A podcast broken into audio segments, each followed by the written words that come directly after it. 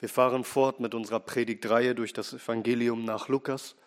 Ich lade euch ein, Gottes Wort mit mir aufzuschlagen zum Lukas Evangelium, Kapitel 22. Das Evangelium nach Lukas, Kapitel 22. Wir betrachten heute miteinander die Verse 31 bis 34. Lukas Kapitel 22 ab Vers 31. Und hier heißt es in Gottes heiligem Wort. Der Herr aber sprach, Simon, Simon, siehe, der Satan hat begehrt, euch zu sichten wie Weizen.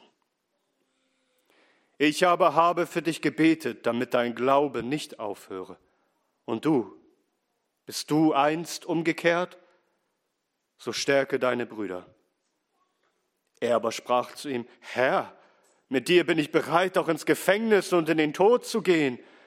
Er aber sprach, ich sage dir, Petrus, der Hahn wird heute nicht krähen, ehe du dreimal geleugnet hast, mich zu kennen. Amen. Lasst uns beten.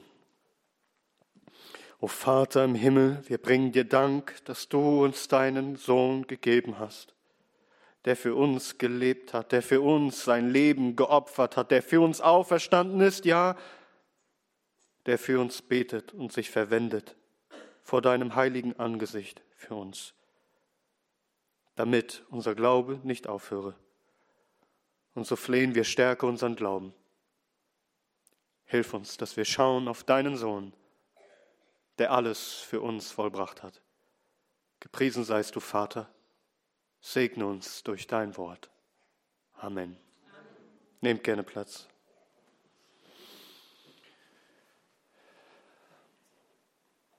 Wir befinden uns immer noch am letzten Abend, bevor Christus am Kreuz stirbt. Wir befinden uns immer noch im Obergemach, wo Christus seinen Jüngern diese Freude schenkte, dass er das Passafest mit ihnen feierte und das heilige Abendmahl einführte, wo er ihnen mitteilte, dass einer von ihnen ein Verräter ist, wo ein Streit unter ihnen ausbrach, wer der Größte unter ihnen sei, wo Christus sie lehrte, was wahre Größe bedeutet, nämlich sich selbst zum Diener aller anderen zu machen, wie Christus selbst es vorlebte. Wir befinden uns immer noch im Obergemach wo unser Herr seinen Jüngern offenbarte, was für eine herrliche Zukunft sie erwartet. Er schenkt ihnen sein Königreich. Sie werden essen und trinken mit ihm in seinem Reich, an seinem Tisch liegen und sie werden auf Thronen sitzen, um die zwölf Stämme Israels zu richten. Wir hörten unbeschreiblich herrliche Dinge. Was für eine alles überragend herrliche Zukunft, die die Jünger erwartet. Gedanklich können wir sagen, waren wir in die höchsten Höhen entrückt. Die Stimmung war himmlische Freude. Doch nun, ganz abrupt, ändert sich der Blick und die Stimmung. Mit voller Wucht werden wir runtergerissen, zurückgebracht ins Hier und Jetzt. Dennoch ist der Tag der Herrlichkeit nicht gekommen. Wir verlassen sozusagen nun das Obergemach. Wir verlassen den Festsaal. Die Zeit des Feierns ist nun vorbei. Jetzt wird es bitterer ernst. Nun wird sich erfüllen, wozu Christus das Obergemach des Himmels verlassen hat, um auf diese elende Erde herabzukommen. Die Stunde ist gekommen, wo er überliefert werden sollte, die Stunde, dass er sein Leben hingibt für uns. Judas war schon hinausgegangen, um ihn zu verraten. Die Zeit ist gekommen, eine Zeit der Finsternis, eine Zeit der härtesten Prüfung für die Jünger. Wir haben heute Abend fünf Punkte, die wir uns anschauen wollen. Und der erste lautet das Begehren des Satans. Vers 31. Der Herr aber sprach, Simon, Simon, siehe, der Satan hat begehrt, euch zu sichten wie den Weizen. Unser Herr, er spricht von all den Jüngern, die er hat, spricht der Petrus an. Die Schrift zeigt uns an diversen Stellen, dass Petrus in gewisser Weise eine führende Rolle hatte, sozusagen der Sprecher unter den Aposteln war. Christus spricht ihn an aber nicht mit dem Namen Petrus, den er ihn einst verliehen hat, also nicht als den, ja als das, was Christus aus ihm gemacht hat, der Fels, der Christus bekennt. Er spricht ihn an als den schwachen Menschen, als das, was er in sich selbst ist. Simon, Simon. Das einzige Mal, das uns überliefert wird, dass Christus ihn so eindringlich zweimal mit seinem Vornamen anspricht. Er spricht hier wie, so mag man sagen, wie ein Vater mit seinem Kind. Simon, Simon. Mein geliebtes, aber so schwaches und unwissendes Kind. Ich muss dir etwas sagen, das schwer zu verstehen ist für dich, weil es dich in deiner Kraft und Weisheit vollkommen überfordert. Simon, Simon, siehe, gib acht, pass auf, schau genau hin, Simon. Der Satan, das heißt der, der Widersacher, der Feind, der Teufel, er hat etwas begehrt, er hat etwas verlangt, er hat sein Begehren kundgetan vor Gott. Er hat euch ins Auge gefasst, euch. Er hat begehrt, euch zu sichten wie Weizen, wie er es einst tat bei dem heiligen Hiob. Wir lesen in Hiob Kapitel 1. Und der Herr sprach zum Satan, hast du Acht gehabt auf meinem Knecht Hiob? Denn Seinesgleichen ist kein Mann auf der Erde, vollkommen und rechtschaffen und gottesfürchtig und das Böse meidend. Und der Satan antwortete dem Herrn und sprach, ist es umsonst, dass Hiob Gott fürchtet?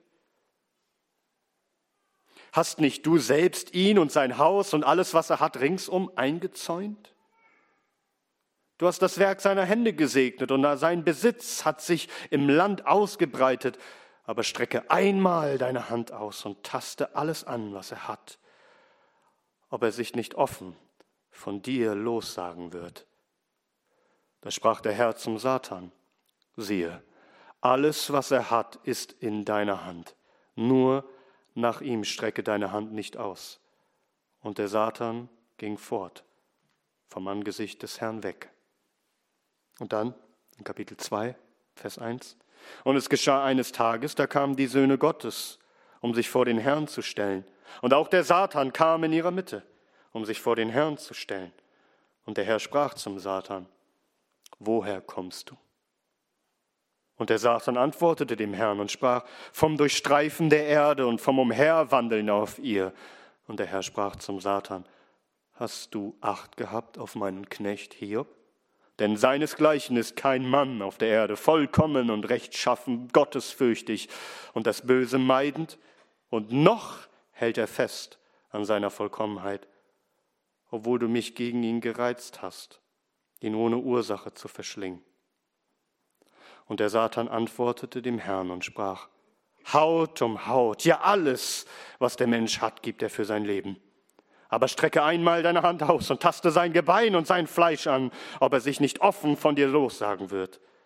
Und der Herr sprach zum Satan, siehe, er ist in deiner Hand, nur verschone sein Leben. Und der Satan ging vom Angesicht des Herrn weg, und er schlug Hiob mit bösen Geschwüren von seiner Fußsohle bis zu seinem Scheitel. Ihr kennt die Geschichte von Hiob. Aber Hiob er sah den Satan nicht. Er, er, er, sah nicht, wie der Satan sein Begehren vor Gott kundtat. Er sah, er erlebte die Auswirkung davon an seinem eigenen Leben. Wie schlagartig hat er alles verloren, Hab und Gut und Familie, sogar seine eigene Gesundheit. Etwas geschah unsichtbar in den himmlischen Örtern. Es war das Begehren des Satans. Er hatte das Begehren, dass er doch beweisen wolle, dass Hiob nur zum Glauben, dass er nur zum Schein glaubt, dass er nur fromm lebt, weil Gott ihn segnet. Satan stellt die Echtheit, die Beständigkeit, die Wahrhaftigkeit von Hiobs Glauben in Frage. Der Satan, so wird er genannt in Offenbarung 12, Vers 10, er ist der Ankläger der Brüder. Sein Begehren ist es zu beweisen, dass die Gläubigen, die Heiligen, dass sie falsch sind, in Wahrheit ungläubig und untreu, wenn sie doch nur geprüft werden, nur auf die Probe gestellt werden, dann werden sie sich nicht länger zum Herrn bekennen, sondern sie werden abfallen. So auch hier. Der Satan kam mit dem Begehren, die Jünger zu prüfen. Vers 31. Der Herr aber sprach, Simon, Simon, siehe, der Satan hat begehrt, euch zu sichten wie den Weizen. Wie genau wird das Begehren des Satans beschrieben? Siehe, der Satan begehrt, euch zu sichten wie den Weizen. Und damals war es so bei den Israeliten auch heute noch an vielen Orten der Erde. Wenn die Bauern den Weizen ernteten, indem sie die Halme am Feld abschnitten und bündelten in Garben und transportierten auf die Tenne. Die Tenne ist ein freier, ebener Platz. Und auf der Tenne wurde das Getreide zunächst gedroschen. Das heißt, man hat die Körner von den Ähren lösen wollen. Dafür gab es verschiedene Methoden. Der Weizen wurde gedreht, geschlagen, zertrampelt, zerkleinert, mit Dreschschlitten bearbeitet und so weiter. Man drischt auf die Ähren ein, damit sich die einzelnen Bestandteile voneinander lösen. Und so entsteht ein Gemisch aus Stroh und Spreu und Körnern. Dann hast du einen Haufen, wo alles durchmischt ist. Aber du willst die Weizenkörner haben, das Wertvolle, um Brot daraus zu backen. Also was macht der Bauer? Mit diesem Haufen, der durchmischt ist von Stroh und Spreu und Körner. Man wartet, bis der Wind günstig steht. Und dann, dann nimmt man die Wurfschaufel in die Hand. Und dann, mit dieser Wurfschaufel aus Holz, schleudert man, ja wirft man den Haufen in die Luft. Und durch den Wind trennt sich in der Luft Stroh und Spreu und Körner. Die Körner, die schwerer sind, die fallen sogleich zu Boden. Stroh und Spreu werden etwas weiter weggetragen vom Wind. Es kommt zur Trennung. Dieser Vorgang, den alle Israeliten kannten, denn jeder hatte es schon gesehen, dieser Vorgang, er wird benutzt unter den Israeliten in Gottes Wort seit jeher als Vergleich. Lass mich nur zwei Beispiele nennen aus der Heiligen Schrift, eins aus dem Alten und ein weiteres aus dem Neuen Testament. Ihr kennt den berühmten Psalm 1. Hier ist die Rede von zwei Arten von Menschen, die gegenübereinander, die, die miteinander verglichen werden, gegenübergestellt werden. Und zunächst wird der Gerechte beschrieben und dann der Gottlose, von dem es heißt ab Vers 5, nicht so die Gottlosen, sondern sie sind wie die Spreu, die der Wind dahin treibt. Darum werden die Gottlosen nicht bestehen im Gericht, noch die Sünder in der Gemeinde der Gerechten, denn der Herr kennt den Weg der Gerechten, aber der Weg der Gottlosen wird vergehen. Also, für das Volk Gottes ist klar, es gibt die wahren Israeliten, die wahren Gläubigen, die Gerechten und die bleiben vor dem Herrn in Ewigkeit. Und dann gibt es die Gottlosen, die sind wie Spreu, die vom Wind weggeblasen, weggeweht werden. Sie vergehen. Beide werden voneinander getrennt. Und nun ein weiteres Beispiel aus dem Neuen Testament. Erinnerst du dich noch in Kapitel 3, als Johannes der Täufer predigte? was er ankündigte in Lukas 3 ab Vers 15. Als aber das Volk voll Erwartung war und alle in ihren Herzen wegen Johannes überlegten, ob er nicht etwa der Christus sei, antwortete Johannes allen und sprach, ich zwar taufe euch mit Wasser, es kommt aber einer, der stärker ist als ich, dem die Riemen seiner Sandalen zu lösen ich nicht wert bin. Er wird euch mit heiligem Geist und mit Feuer taufen. Dessen Wurfschaufel ist in seiner Hand, um seine Tenne durch und durch zu reinigen und den Weizen in seine Scheune zu sammeln. Die Spreu aber wird er verbrennen mit unauslöschlichem Feuer. Der Herr ist es, der sein Volk reinigt, der die Gottlosen von den Gerechten trennt. Wir verstehen also, was es bedeutet, welches Begehren Satan hier hat. Simon, Simon, siehe, der Satan hat begehrt, euch zu sichten wie den Weizen. Es bedeutet also, Satan hat das Begehren, euch, die Apostel, zu sortieren, zu prüfen. Wer wird sich erweisen als echt und wer als falsch? Er ist der Ankläger der Brüder. Er sagt, noch glauben sie, weil sie noch nicht gesichtet sind. Ihr habt es doch gesehen. spricht der Satan. Ich habe Judas, einen der Apostel, in Besitz genommen. Es offenbarte sich, dass er niemals glaubte, dass er falsch ist, dass er Spreu ist und kein echter Weizen, sondern ein Teufel. So auch die übrigen. Sie werden aufhören zu glauben, wenn der Satan sie ja nur mit aller Wucht in die Luft schleudern kann mit seiner Wurfschaufel. Simon, Simon, dem Satan ist gewährt worden. Er will euch sichten, weil er sagt, ihr werdet aufhören zu glauben. Simon, es ist ihm gestattet worden, dies zu tun. Er darf euch prüfen. Simon, der Satan, der Widersacher, der Teufel, die alte Schlange, du siehst ihn nicht, Simon. Er ist unsichtbar. Doch siehe, Simon, er hat begehrt, euch zu sichten wie Weizen, und es wird geschehen. Sein Begehren wird ihm gewährt. Es ist ihm gestattet. Nimm dich in Acht, Simon. Es ist dem Satan beim Judas gelungen. Er konnte ihn wegpusten wie Spreu.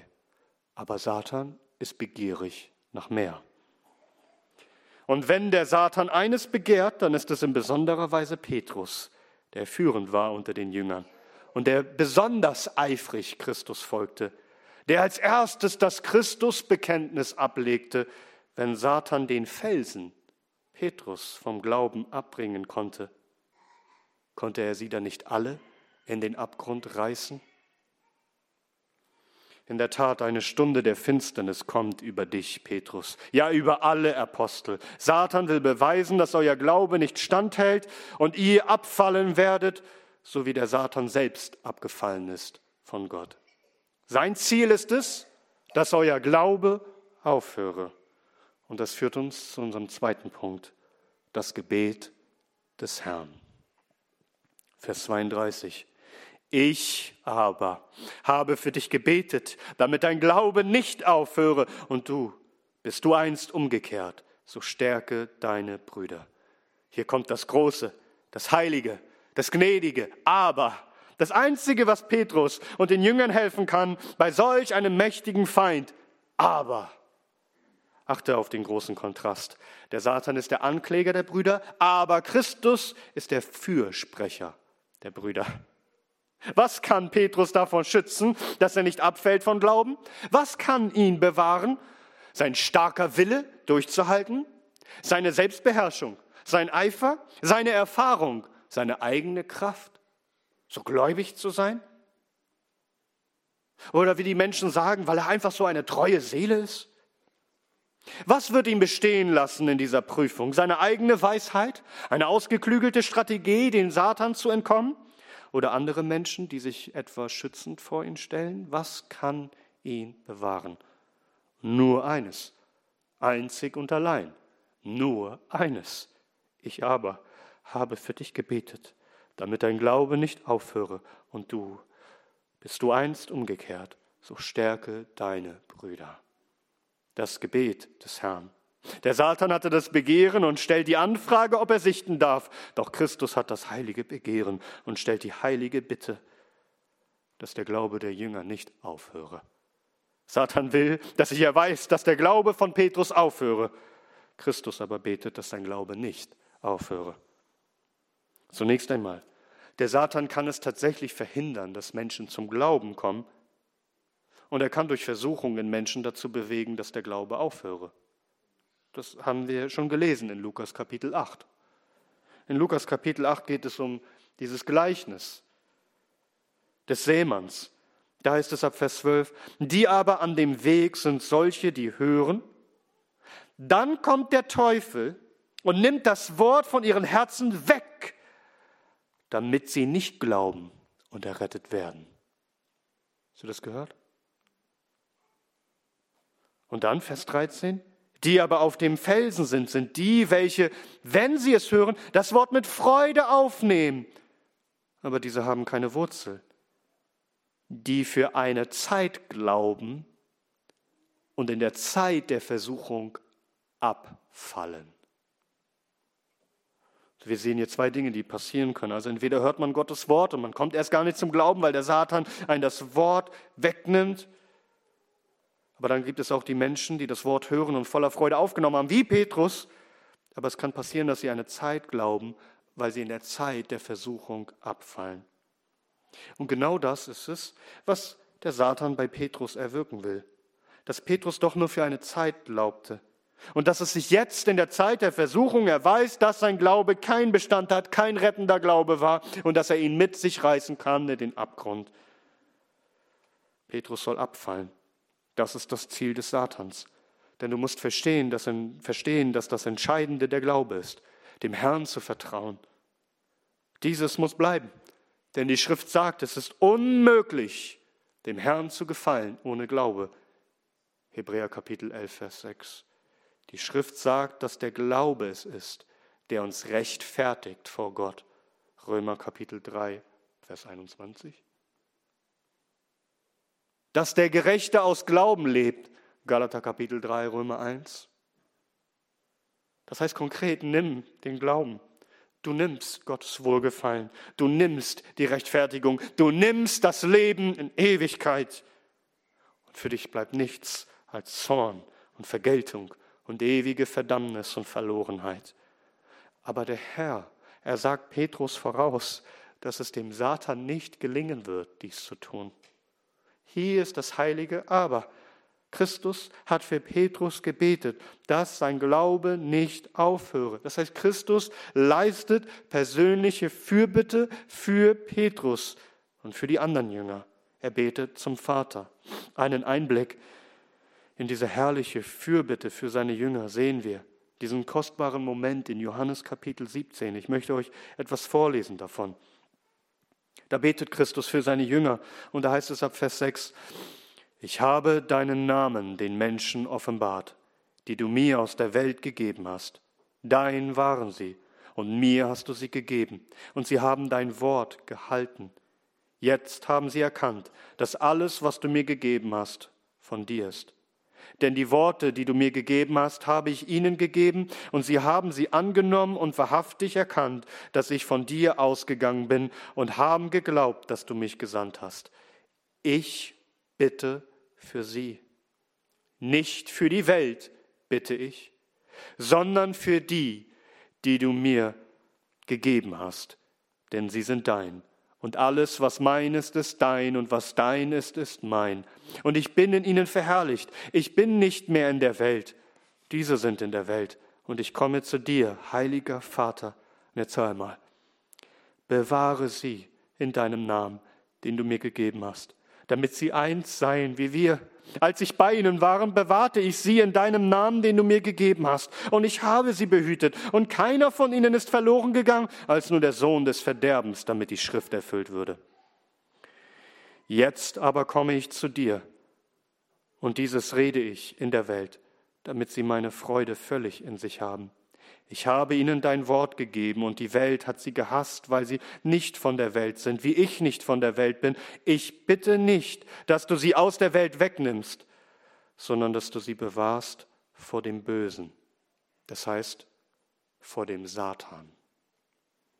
Siehst du, wie Christus betet zum Vater für seine Jünger, wie er, wie er liebevolle Fürsprache für sie hält, dass sie bewahrt bleiben vor dem Satan und nicht verloren gehen, wie der eine, der verloren gehen musste, Judas.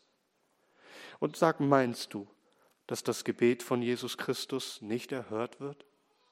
Wir haben diese wunderbare Stelle am, am Grab von Lazarus, wo Jesus für alle spricht, damit alles hören und alle Bescheid wissen. Da ist es in Johannes 11, Vers 42, Jesus betet und sagt, ich aber wusste, dass du mich alle Zeit erhörst.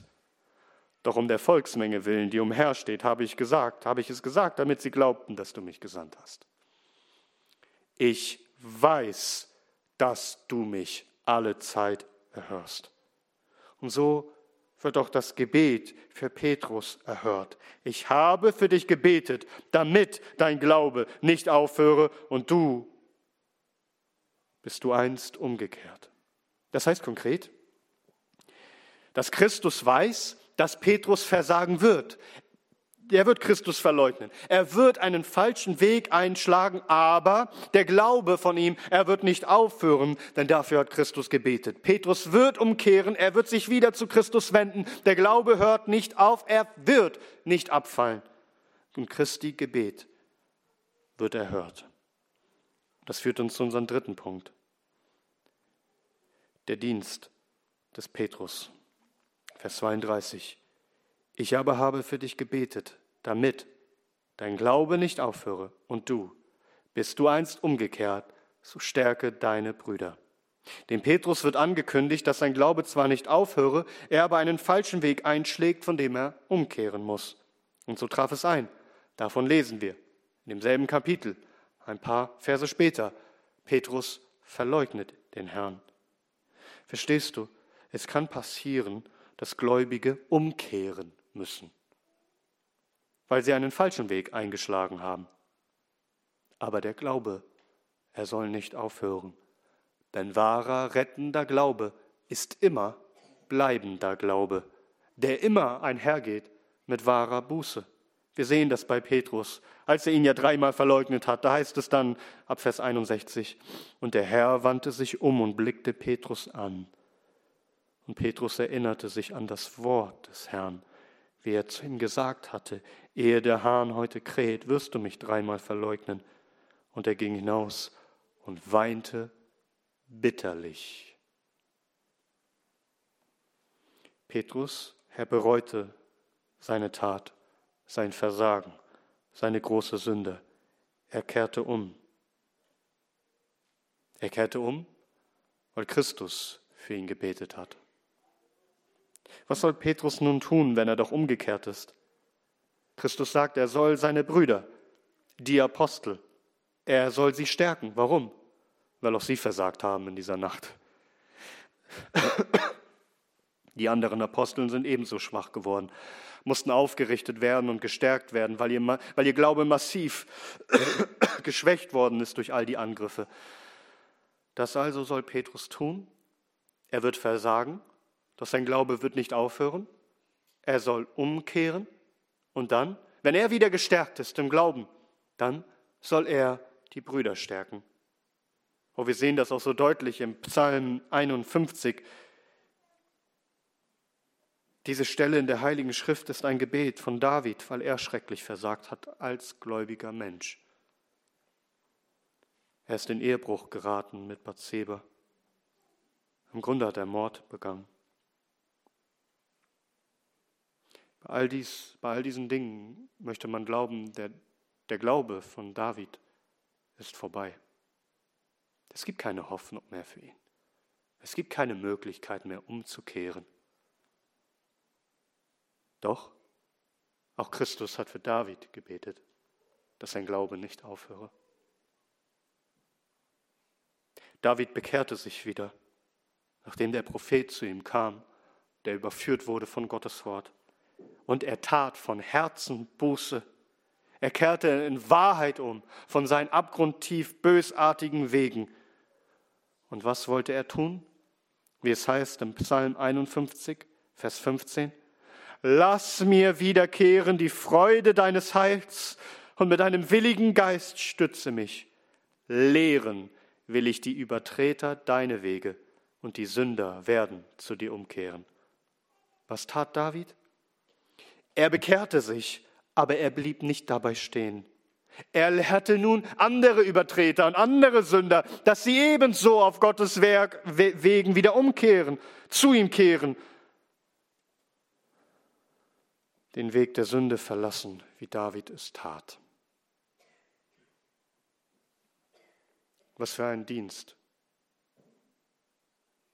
Wie wundersam ist es, dass Christus ihm obwohl er ihn in diesem Atemzug sagt, wie er versagen wird, dass er ihn verleugnen wird, ihm gleichzeitig sagt, wie er ihm dienen soll.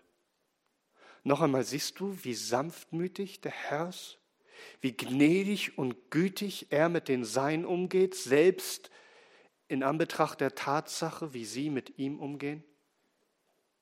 Aber weißt du, Petrus, er kann das gar nicht glauben, was Christus hier sagt. Das führt uns zu unserem vierten Punkt. Viertens, die maßlose Selbstüberschätzung des Petrus. Vers 33.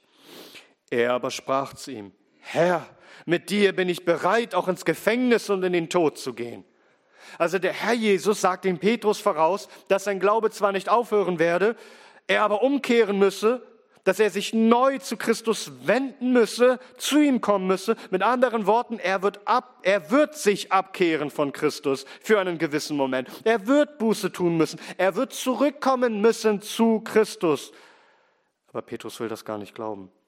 Er will es einfach nicht wahrhaben. Das kann nicht wahr sein. Wie zurückkehren zu dir? Wie? Niemals. Ich? Keinesfalls. Herr, ich bin mit dir bereit, auch ins Gefängnis, ja sogar in den Tod zu gehen. Mir wird es nicht passieren, dass ich mich wieder zu dir umkehren muss, zurück zu dir. Ich werde dir niemals von deiner Seite weichen. Ich bin bereit, auch ins Gefängnis, ja bis in den Tod mit dir zu gehen. Petrus ist völlig überzeugt von sich selbst. Und im Grunde widerspricht er hier Christus. Er nennt ihn zwar Herr, Herr, ich bin mit dir bereit, er nennt ihn Herr, aber eigentlich will er hier die Worte seines Herrn korrigieren. Eigentlich behandelt er ihn nicht, wie man seinen Herrn behandelt. Wir sehen hier eine maßlose Selbstüberschätzung des Petrus. Er schätzt sich selbst vollkommen falsch ein. Er überschätzt sich. Er will nicht wahrhaben, dass sein Glaube einknickt. Er, er, will nicht wahrhaben, dass man befürchten müsse, dass sein Glaube aufhört. Dass es nötig ist, dass der Herr Jesus betet, dass sein Glaube nicht aufhöre. Nun, wir müssen Petrus zugute halten, dass er das wirklich so meinte. Er heuchelt hier nicht.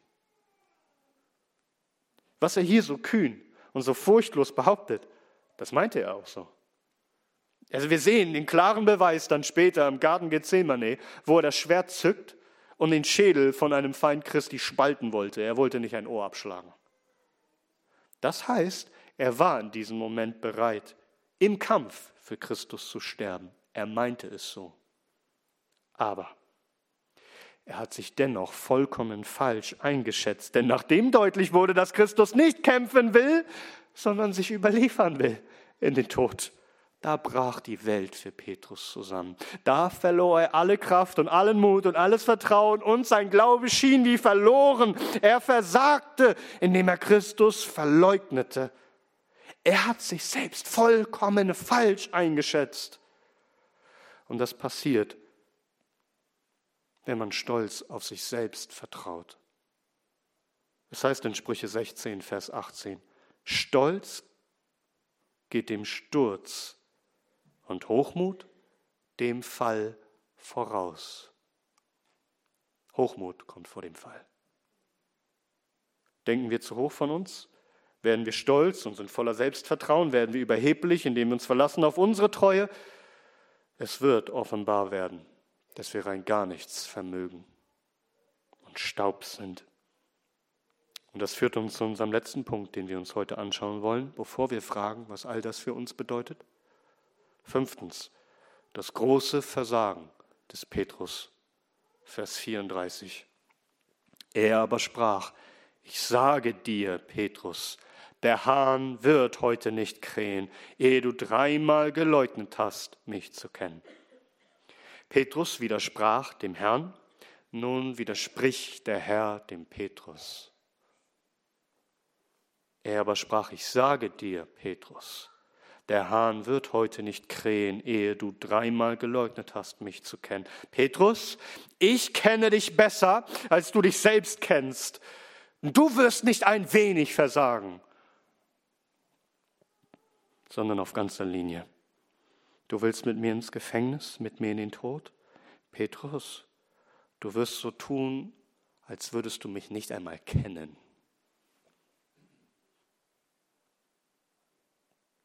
Und du wirst nicht einmal so tun, sondern dreimal. Das heißt, mit Nachdruck, mit Bekräftigung, mit Überzeugung, dass kein Zweifel mehr übrig bleibt. Und Petrus, das schon, ehe der Hahn kräht. Das bedeutet, du wirst es schon bald tun. du wirst es noch in dieser Nacht tun. Petrus, du wirst dies, was du sagtest, was du niemals tun wirst, in ein paar Stunden tun. Was für eine schockierende, niederschmetternde Prophezeiung, die er hier erhält. Oh, die Wahrheit tut weh. Wenn es an dir liegt, Petrus, überstehst du die Sichtung durch den Satan nicht. Du würdest abfallen, für immer abfallen von mir. Schon nach ein paar Stunden, sobald die Versuchung kommt, wirst du so tun, als würdest du mich nicht einmal kennen. Ob du dies wahrhaben willst oder nicht, das bringst du zustande, Simon. Aber dies dies ist meine heilige Zusage und mein göttliches Versprechen. Du vermagst dein Versprechen. Simon, du vermagst dein Versprechen nicht zu halten. Doch ich halte, was ich dir sage. Du wirst deinen Glauben nicht verlieren. Warum? Weil ich für dich gebetet habe, Simon. In dem Moment, wo du so tust, als würdest du mich nicht kennen. Oh, ich kenne dich. Und du erinnerst dich nicht mehr an mich. Ich habe mich an dich erinnert im Gebet. Ich habe für dich gebetet, dass dein Glaube nicht aufhöre, Simon. Ich bin treu, obwohl du untreu bist. Ich trage dich. Mein Vater, der stärker ist als alle, wir tragen dich durch all das hindurch. Ben, das geknickte Rohr werde ich nicht zerbrechen und den glimmenden Docht werde ich nicht auslöschen. Dein Glaube wird nicht aufhören. Der Satan wird nicht triumphieren, denn ich habe für dich gebetet, Simon. Nun verstehst du, was all das bedeutet, was all das für deine Seele bedeutet?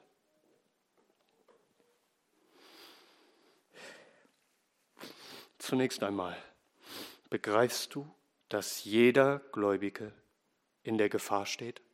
Jeder einzelne von euch, jeder Gläubige, dass er gesichtet wird? Später ist es Petrus, der in seinem Brief an die Christen Folgendes schreibt in 1. Petrus Kapitel 5, Vers 8. Seid nüchtern, wacht, euer Widersacher, der Teufel, geht umher wie ein brüllender Löwe und sucht, wen er verschlinge. Satan er ist euer Widersacher. Der Teufel hat es auch auf euch abgesehen. Er geht umher, er durchzieht die Welt und sein ständiges Begehren, sein ständiger Hunger ist nach einer Sache. Wen kann er verschlingen? Wen kann er vom Glauben abziehen? Wen kann er aus der Gemeinde ziehen, wie Judas sich abkehrte, ohne Hoffnung in den Tod ging? Das tut Judas, das tut Satan auch heute noch. Das ist sein Hauptbestreben. Das Ziel, dass dein Glaube aufhöre. Denn ohne Glauben ist es unmöglich, Gott zu gefallen. Ohne Glauben gehst du in den ewigen Abgrund, in die ewige Verdammnis mit Satan, in die ewige Hölle. Was kann dich retten? Sag, was kann dich retten? Deine Willenskraft? deine Disziplin, deine Treue. Sei kein Narr. Du lernst anhand von Petrus, wie gefährlich, wie töricht Selbstvertrauen ist. Wie gefährlich, wie töricht es ist, sich selbst zu überschätzen, wenn wir glauben, wir kriegen das schon hin. Es heißt in 1. Korinther 10, Vers 12, daher wer zu stehen meint, sehe zu, dass er nicht falle. Hochmut führt garantiert zum Fall. Darum, hinfort mit allem Selbstvertrauen, hinfort mit allem Verlassen auf sich selbst und auf die eigene Kraft und Weisheit. Es gibt nur eine Hoffnung für uns, nur eine. die Treue unseres Herrn, seine heilige Fürsprache, das Gebet zum Vater, das der Vater erhört und uns bewahrt durch seinen Sohn. Christi Gebet wird erhört werden. So auch bei uns, so auch bei dir.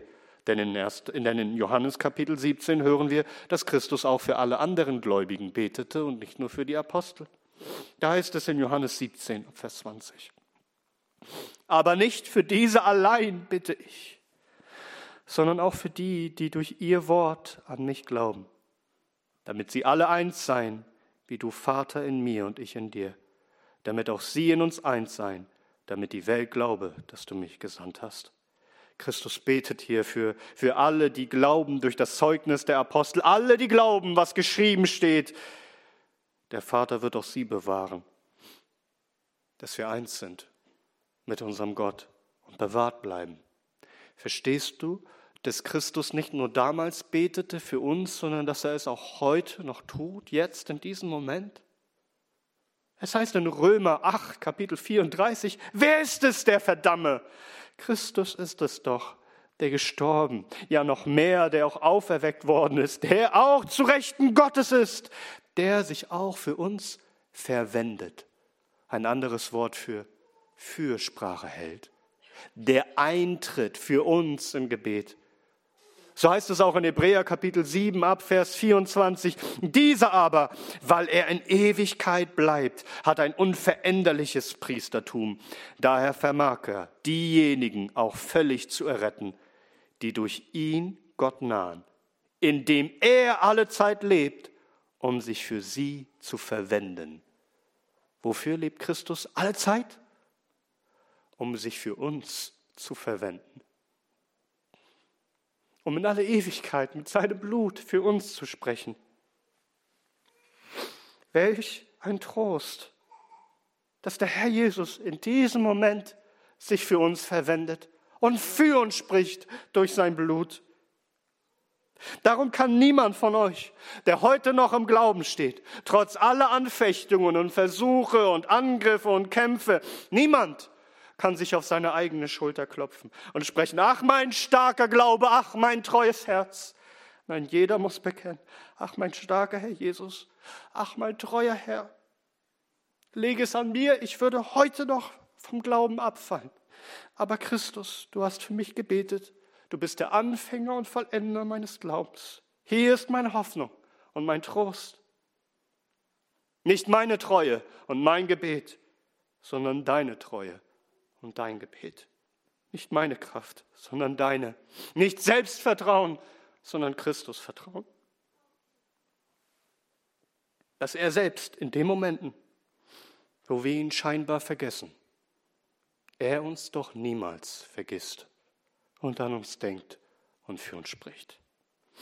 Selbst da, wo wir auf falschen Wegen gehen, dass er so für uns betet, dass der Vater so durch seinen Geist an uns wirkt dass unser Glaube nicht aufhöre, sondern wir durch Gottes Gnade gedrängt werden, Buße zu tun, umzukehren, wieder zurückzukommen zu Christus, sodass er uns wiederherstellt und uns neue Kraft gibt. Oh, sei gewarnt, dass wenn dann noch Restvertrauen auf dich selbst in dir ist, Gott wird dich erziehen und er wird dafür sorgen, dass du erkennst, wie hilflos du eigentlich bist in dir selbst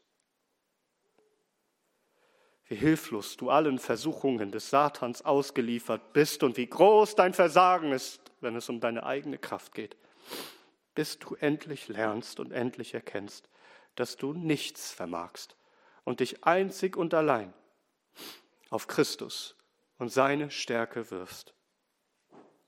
Und meine nicht, du bist immun gegenüber bestimmten Sünden. Meine nicht, es gibt Sünden, denen könntest du von dir aus einfach widerstehen als könnte dir das niemals geschehen.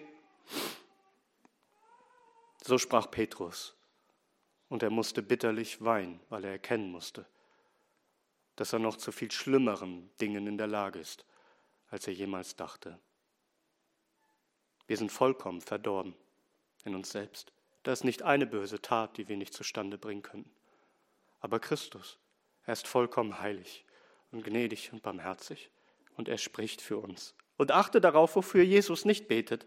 Unser Herr betet nicht dafür, dass Petrus nicht angefochten wird.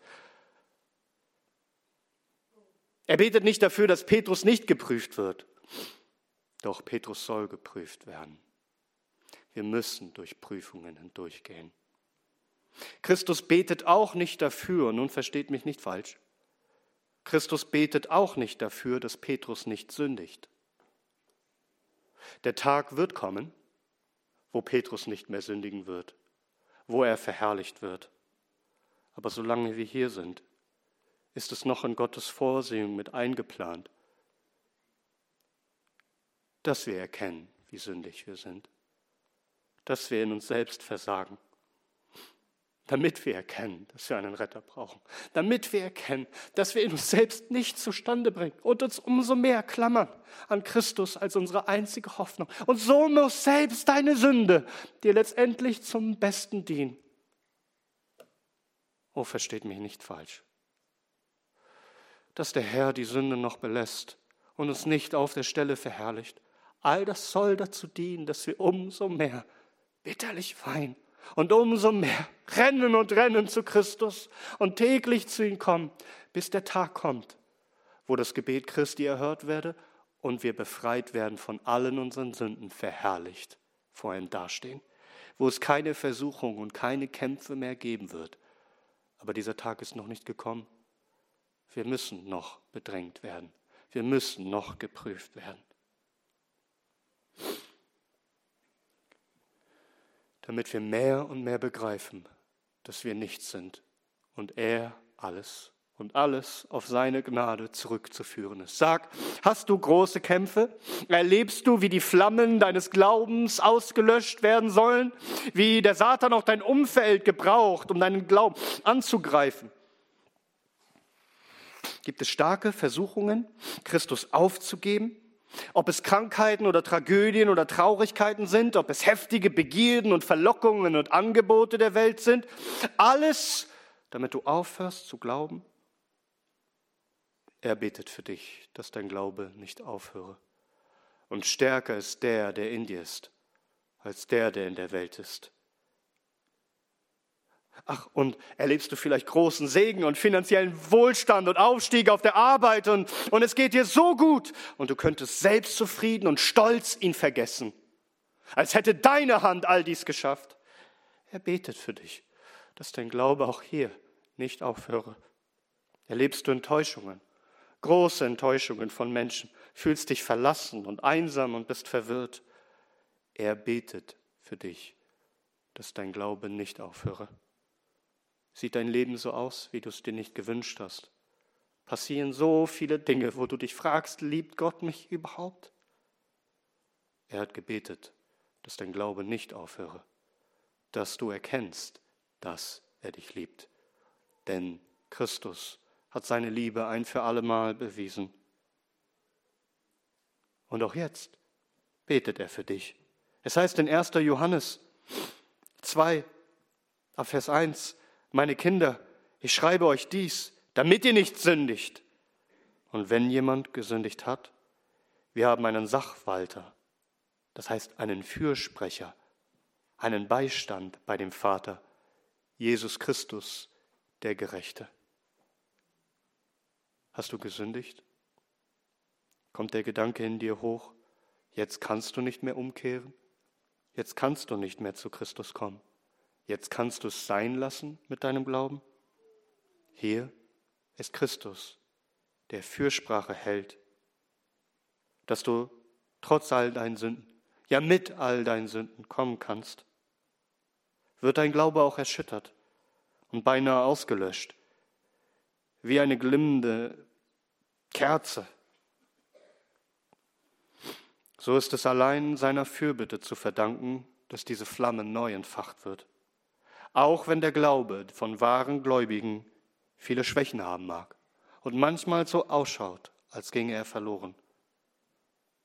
Doch er geht nicht verloren bei wahren Kindern Gottes, bei wahren wiedergeborenen Christen, für die Christi Blut spricht, seine Fürbitte.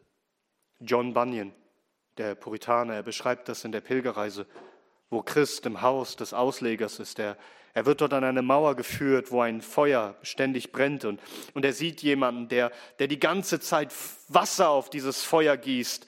Es ist der Satan, der beständig versucht, die Flamme des Glaubens auszulöschen. Doch je mehr Wasser er darüber schüttet, desto höher und heißer stieg das Feuer auf. Denn verborgen, hinter der Mauer, unsichtbar, da ist Christus, der das Feuer alle Zeit aufrechterhält. Und gerade wenn es schwer wird zu glauben, beständig sein Öl der Gnade in die Seele nachschüttet, so dass das Feuer nicht ausgehe, sondern umso heller leuchtet in der Prüfung des Glaubens. Das Feuer der Prüfung, damit euer Glaube sicherweise kostbarer als Gold.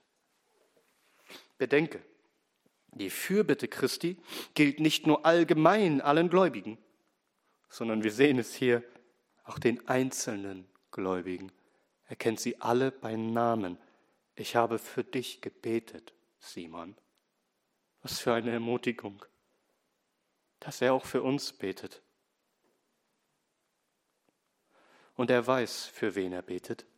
Er sieht alle Gefahren, die sichtbaren und die unsichtbaren. Er kennt dich besser, als du dich selbst kennst. Er sieht alle deine Tage, er kennt alle deine Schwächen, er weiß, wo du anfällig und angreifbar bist und er tritt für dich ein. Er ist der hohe Priester, der Mitleid hat, der selbst in allem versucht wurde, doch ohne Sünde. Welch eine Liebe, welch ein Erbarmen. Hast du das schon erlebt? Dass du einen falschen Weg eingeschlagen hast, dass du gesündigt hast. Und doch, du bist, du bist umgekehrt, du hast bitterlich geweint und es ist die Gnade des Herrn. Aber was sollst du tun, wenn du diese Gnade erlebt hast, wenn du das erfahren hast, wie freundlich der Herr war, dich zurückzubringen? Und das, was Petrus tat, was er tun sollte. Nun, wenn du der einst zurückgekehrt bist, du, dann Stärke doch die Brüder. Wie es heißt im Psalm 51, wir haben es gehört. Lehren will ich die Übertreter deine Wege und die Sünder werden zu dir umkehren. Wenn du gefallen bist in so manche Sünde, vielleicht eine böse Begierde, in Schwermut, in Murren, in Bitterkeit, in Undankbarkeit, vielleicht in, in böse Streitigkeiten oder so manche Weltlichkeit oder was auch immer es sonst sein mag, was dem Herrn nicht gefällt. Aber du, durch seine Gnade umkehren durftest, zurückkehren konntest, um neue Kraft bei ihm zu finden, ja dann denke nicht nur an dich selbst, sondern stärke deine Brüder, Brüder. Ermahne sie, nicht denselben Weg der Sünde zu gehen, von dem du dich gerade abgekehrt hast, sondern die Sünde aufzugeben.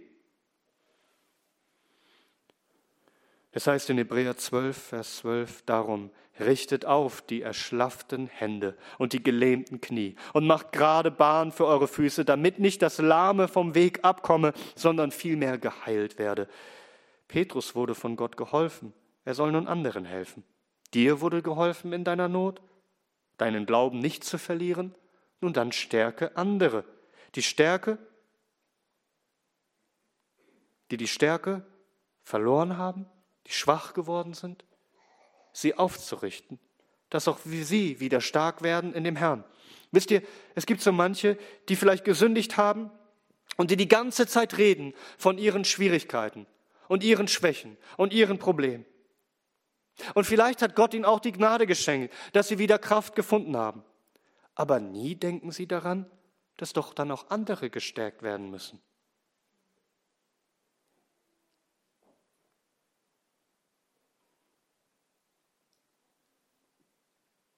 Es gibt auch Menschen, die niemals Brüder stärken, die lieber reden über die Schwächen. Bist du so jemand? Oder bist du einer, der andere auferbaut und sie stärkt, weil du siehst, dass sie es nötig haben, weil ihr Glaube schwach geworden ist? Verachtest du oder achtest du und richtest auf? Es heißt in Epheser Kapitel 4, Vers 29, kein faules Wort gehe aus eurem Mund hervor, sondern was irgend Gutes zur notwendigen Erbauung. Verstehst du? Es ist notwendig. Wir brauchen diese Erbauung, damit es dem Hörenden Gnade darreiche. Wo stärkst du deine Bruder, Brüder? Wo ermutigst du sie, dass sie nicht denselben bösen Weg einschlagen, den du mal eingeschlagen hast, aber durch Gottes Gnade zurückkehren konntest? Bedenke, welch ein Erbarmen dir der Herr geschenkt hat, für dich zu beten, dich zu stärken. So bete auch für andere und stärke du sie im Glauben. Sprich ihnen zu, dass sie nicht auf sich selbst vertrauen und nicht für sich selbst leben, sondern stark sind in dem Herrn und in der Macht seiner Stärke. Nun, lass mich damit schließen. Bedenke, warum wurden Christi Gebete erhört für einen solchen Sünder wie Petrus, der so schwer gegen ihn gesündigt hat?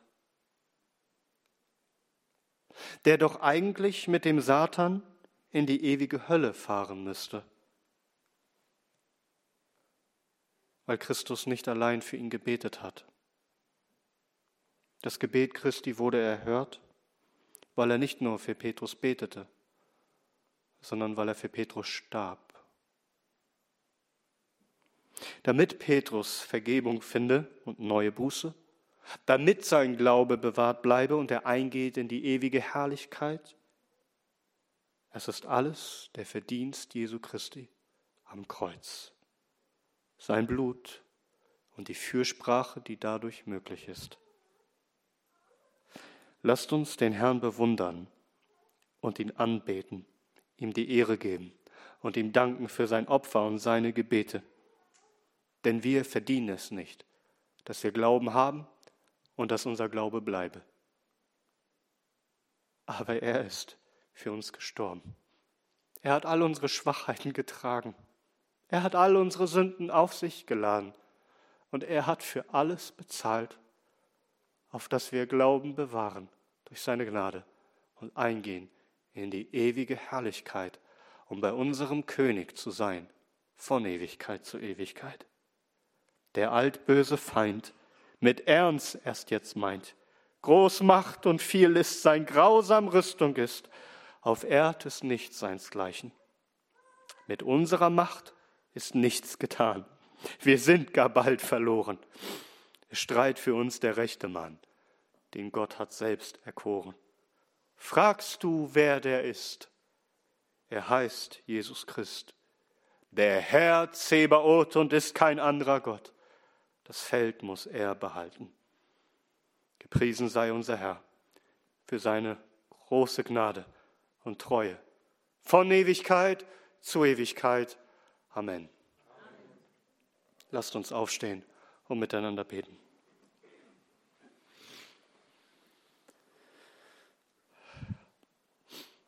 Herr Jesus Christus, wir beten dich an, weil du treu bist und voller Gnade, so voller Barmherzigkeit, dass du den glimmenden Docht nicht auslöscht, das geknickte Rohr nicht abbrichst. Herr, wie freundlich und sanftmütig und von Herzen demütig bist du. All unser Vertrauen ruht auf dir. Herr, mit allen unseren Lasten, mit all unseren Kummer, mit all unseren Schwächen, mit all diesen Geneigtheiten dazu, dich zu verlassen und dir für immer den Rücken zu kehren, werfen wir uns auf dich. Alle unsere Sorgen werfen wir auf dich, denn du sorgst dich um uns. Herr, wie freundlich bist du.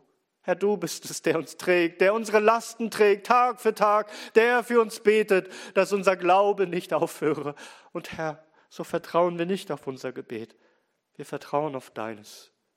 Wir vertrauen nicht auf unsere Werke, sondern auf dein Werk, dass du für uns gestorben bist und dein Blut für uns spricht. O Herr, schenk, dass wir glauben. Hilf, dass wir nicht vertrauen auf uns selbst und unsere Gerechtigkeit und unsere Weisheit und Stärke, sondern dass wir dies alles verwerfen und uns einzig und allein werfen auf dich. O du Lamm Gottes, erbarme dich über uns und hilf, dass wir dir nachfolgen bis ans Ende, damit wir eingehen in die ewige Herrlichkeit. Und was auch immer kommen mag, welche Kämpfe und Versuchungen durch den Satan, welche Anfechtungen, welche Trübsal es auch sein mag. Wir rühmen uns der Trübsal, denn es bewirkt Ausharren und Hoffnung, dass du es bist, der uns doch hindurchträgt. Wo wir schon hätten längst abfallen müssen. Du warst es, der für uns gebetet hat und der uns bewahrt hat bis zum heutigen Tag. O Herr, wie sollen wir dir, wie können wir dir jemals genug danken für deine Gnade, für dich selbst? Herr, wir bitten dich, dass du weiter für uns betest. Wir danken dir, dass du es tust, weil du ewig lebst und dich für uns verwendest. Und so richte alle auf, die schwach sind. Richte sie auf im Glauben.